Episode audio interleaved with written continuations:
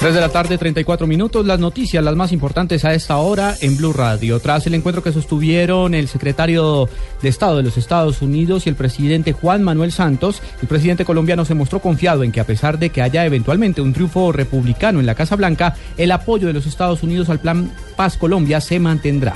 Precisamente vamos a Washington. Allí se encuentra la enviada especial de Blue Radio, Silvia Patiño. Hola, buenas tardes desde Washington. Santos fue claro en advertir que el futuro del Plan Paz Colombia no se vería comprometido por un eventual cambio de gobierno en Estados Unidos. Dijo que pese a que no hay un compromiso formal de parte de los republicanos, se hay intención de darle continuidad al aporte de Estados Unidos al posconflicto colombiano.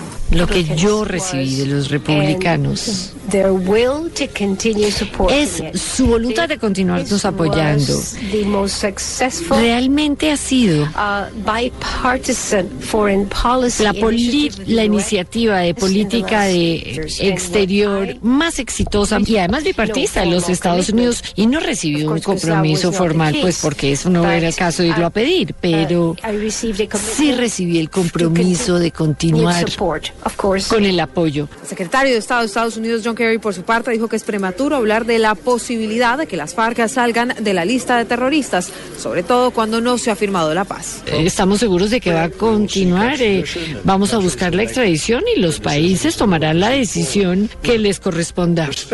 Con respecto al tema de las FARC y su designación como terroristas, mire, es demasiado prematuro, es demasiado, es absolutamente imposible responderle, responderle a esa pregunta e incluso es inapropiado tratar esa pregunta en este momento porque todavía no hay paz. Ambos coincidieron en que no existen condiciones de Estados Unidos para el desembolso de los 450 millones de dólares destinados al Plan Paz Colombia. Desde Washington, Silvia Patiño, Blue Radio. En otras noticias, como Sandra Lucía Acosta Ramírez, de 28 años de edad, fue identificada la quinta víctima de Freddy Valencia, conocido con el nombre del monstruo de Monserrate. La Corte Constitucional le ordenó a Ecopetrol que suspenda el proceso de explotación de petróleo en Orito Putumayo al estar vulnerando los derechos fundamentales de los indígenas agua en esta región del país. Y en información internacional, mucha atención, se acaba de presentar un fuerte movimiento telúrico de 6,7 grados en la escala abierta de, Richter en el sur de Taiwán.